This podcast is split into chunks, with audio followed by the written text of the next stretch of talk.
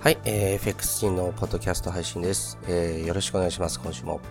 えーとですね、あのー、今回のですね、ポッドキャストはですね、あのー、まあ、あの、米朝首脳会談、えー、こちらがですね、まあ、終了して、もうその首脳会談のですね、あの、成否というか、まあ、成果ですよね。そちらの方はもう分かったような状態の時にですね、これは配信されるかと思うんですね。けれども、えっと、今、えー、これをですね、収録している時、えー、その時点ではですね、まだ米朝首脳会談にですね、突入してませんので、あの、まあ、米朝首脳会談を含めたですね、相場の見通しっていうところに、えー、触れていきたいなと思っています。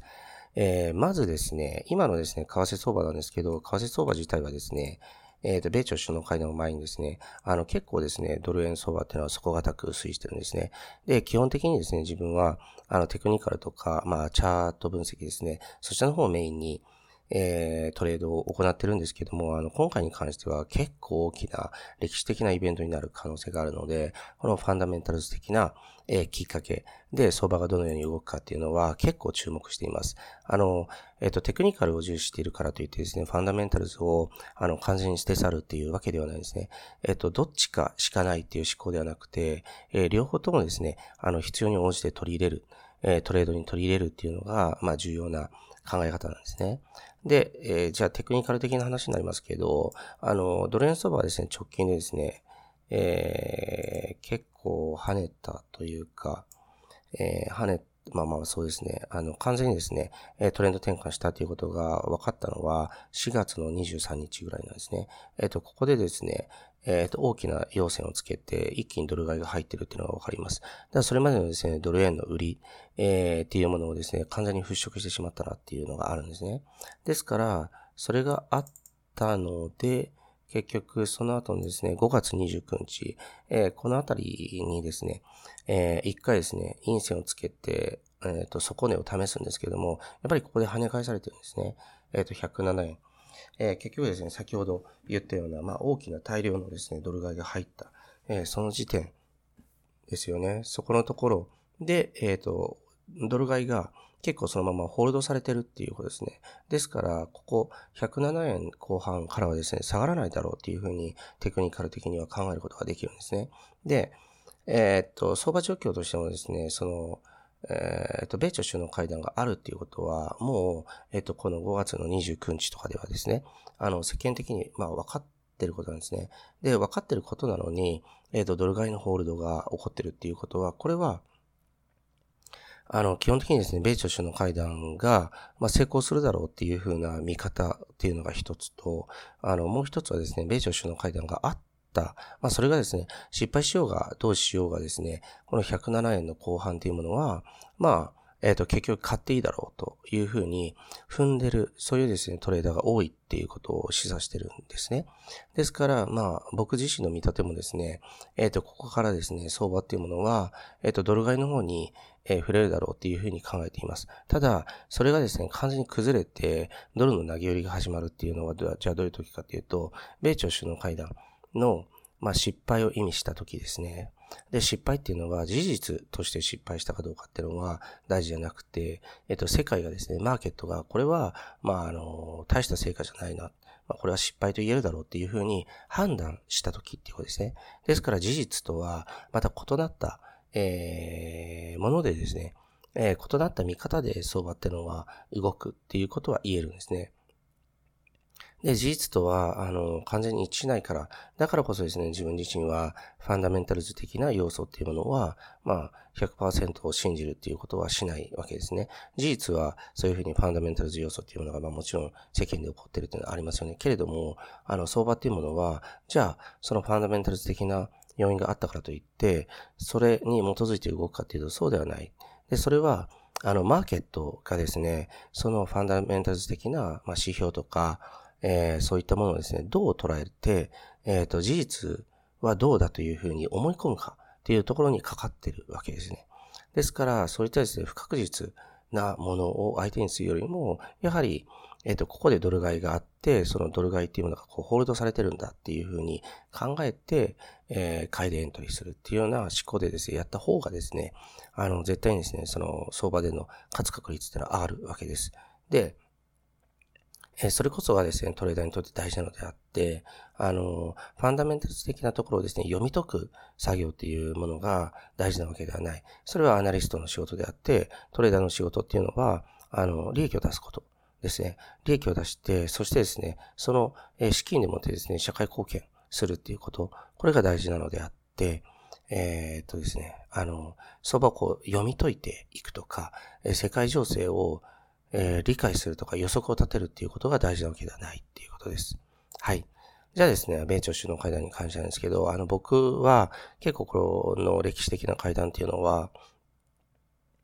まあ、注目はしてるんですね。僕自身がですね、前もポッドキャストで触れたと思うんですけど、あの、北朝鮮問題、えー、と、まあ、核の問題もそうだし、あと拉致問題とか、そういったことに対してはですね、昔からずっと、あの、情報を集めてきたっていうのがあるので、もう、かれこれ本当20年以上ですね、ですから、今回はそういう意味でもですね、えっ、ー、と、まあ、あの、キム・ジョンイルからキム・ジョンウンの体制になってですね、えっ、ー、と、今回初、まあ、あの、米朝がですね、あの、首脳会談をするっていうところは大きく注目しています。で、アメリカは、やはりですね、あの、トランプさん、えー、の思惑としてはですね、これをこう、あの、会談を成功させるっていうことが自分のですね、政権維持にもかかっってるわけなんです。ですから成功させると思います。で、成功させるためには、まあ相手とのですね、ある程度のいろんな合意が必要ですよね。じゃあ合意っていうものは何がえー、考えられるかっていうと、まず一つはですね、もうアメリカが強く言ってるのは非核化ですよね。あの、完全に検証可能で、あの、不可逆的な非核化っていうことですね。朝鮮の。で、それはアメリカがずっと言ってるので、それはもうメッセージとして強く伝わってるから、基本的にはですね、えー、っと、北朝鮮が、えー、っと、アメリカとのですね、うん、なんていうか、友好ムードっていうものが、えー、っと、大きなメリットがあるっていうふうに判断したら、まあ、判断すると思うんですけど、そしたらですね、やはりその比較化っていうところは、一応合意取り付けられるだろうなと思います。で、もう一つはですね、やはり今北朝鮮が置かれている状況っていうのは、このあの世界のグローバル化が進む、つまり世界がこう、あの、えっ、ー、と、縮小してるっていうような状況の中でですね、やはり経済的に取り残されてるっていうところがあると思うんですね。で、そこをですね、あの、打破、あの、したいわけですね。で、打破するためにはですね、やはり朝鮮戦争終結と、先ほど言った北朝鮮の非核化ですね。これっていうのはやっぱり主要なテーマになると思うし、朝鮮戦争はここで終結なんだと、休戦じゃない、終結だっていうふうにしたらですね、これはやはりですね、あのまあ、キム・ジョンウン、まあ、総書記としてもですね、大きな、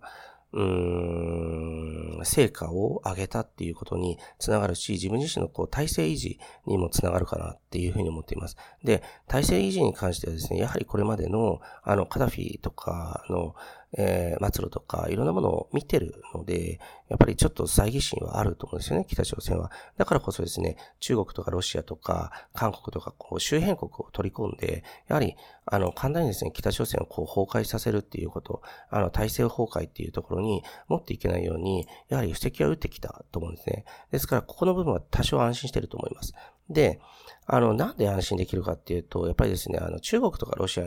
とかですね、にとってもですね、まあ、韓国にも、にとってもなんですけど、北朝鮮のですね、政権崩壊っていうのは絶対に避けたいことなんですね。あの、北朝鮮が政権崩壊することによって何が起こるかっていうと、大量の難民の流入と、あとは経済的な疲弊ですね。それらが周辺国にも波及してくるので、やっぱりそうなってしまうということは絶対に嫌なんですね。であれば、まあ、あの、朝鮮戦争というものが終わったということで、例えば、まあ、あの、えっ、ー、と、徐々にですね、ソフトランディングに持っていくっていうのが絶対に必要なんですよ。そのためには、えっ、ー、と、北朝鮮のですね、政権の、えー、瓦解っていうものは絶対に嫌なはずなんですね。ですから、あの、朝鮮戦争終結と北朝鮮の非核化っていうものは、そういったところを睨んだらですね、もう後ろ盾がアジア周辺国で、まあ、キム・ジョンウンにとってはあるので、それであればですね、やっぱり、うん、そういった会談の成功っていうのはもう見えてるのかなっていうふうに思います。で、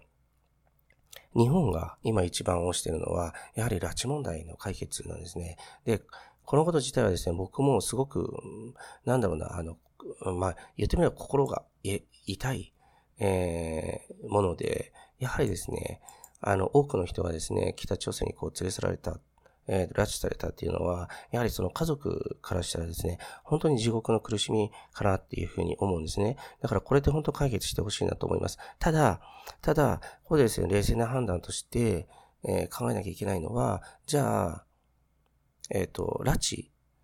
と同等レベルぐらいのことを日本がですね、これまでしてこなかったかっていうと、そういうわけじゃない。やはり日本もですね、あの、侵略戦争、まあ侵略戦争だろうね。で、まあ、ちょっと言葉慎重に選ぶべきなんですけど、やっぱりしてきた背景があるし、その中でですね、やはり、あの、文明をですね、発展させた、朝鮮の文明を発展させたとか、っていうことはあるかもしれない。いいところももちろんあるけども、やはり、それによってですね、多くの人権が無視されたっていうのは、あの、事実としてあったと思うんですよね。ですから、それであればですね、やはり北朝鮮側が、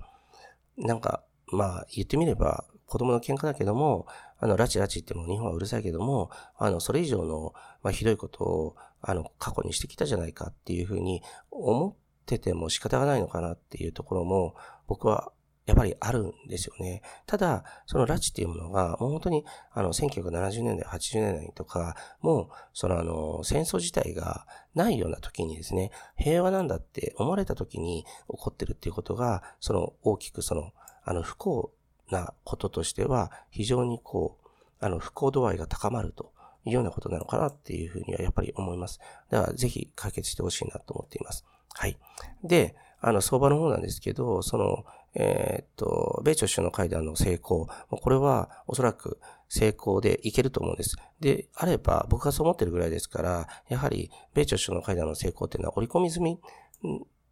相場に織り込み済みっていうふうに考える人たちっていうのは結構いると思うので、そこまで大きく、えっ、ー、と、ドル買いが進むかっていうと、そういうわけではないのかなっていうふうにやっぱり思います。で、反対にですね、あの、えっ、ー、と、もっと、あの、しっかりしたですね、え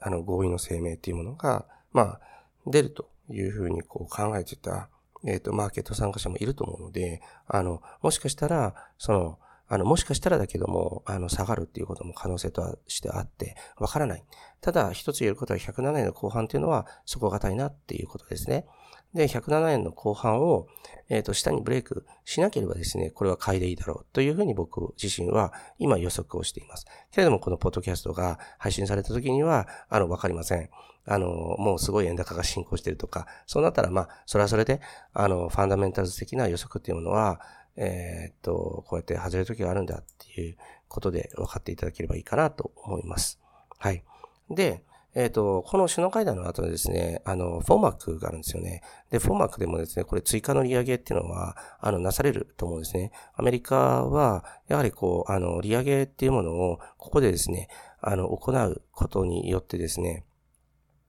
まあ、ある程度ですね、その資金っていうものを金融機関にこう集めると、えー、ということも必要になってってきてるわけなんですね。で、それは、あの、はっきりとはわからないし、アナリストからもですね、わからないことであるんだけども、やはり、あの、資金っていうものは、えっ、ー、と、アメリカは、こう、い、いろんなね、活動を結局、あの、世界の警察を辞めたとはいえ、いろいろとやってるわけですから、そういったところで、まあ、やっぱり、金融機関にお金を集めたいっていうところはやっぱりあると思うんですよね。で、あその、まあまあ、あの、そこと、あとは、やはり、うん、そうだな。うん。まあそうだね。まあちょっとわからないですけどね。その、その辺は僕も専門じゃないのでわからないけども、そのチャート読む限りドル買いっていうことは言えるかなっていうふうに思っています。で、その要因として、米朝首脳会談の成功、そしてですね、フォーマックの会合でのですね、あの追加の利上げっていうことがあって、ドル買いが優勢になるかなっていうふうに僕自身は思っています。で、もう一つは、あの、えっ、と、ユーロドルですよね。え、っと、今チャートを僕も見てるんですけど、ユーロドルが一気に下がってます。で、この勢いっていうのは、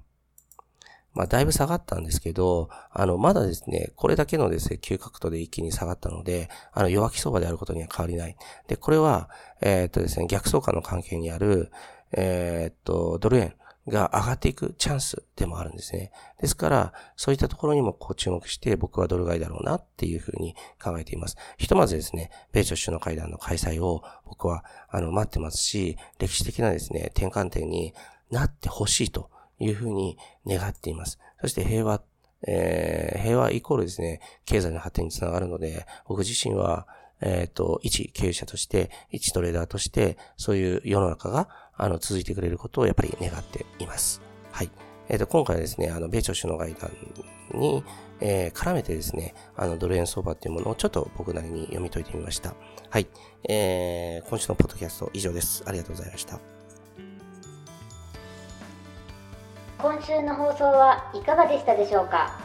弊社クロスリテイリングでは投資に関わるさまざまな情報を発信しています。ひらがな3文字で「投資」に教科書の「科」で「投資家」と検索してみてくださいね。それではまた次回お会いしましょう。この番組はクロスリテイリング株式会社の提供でお送りしました。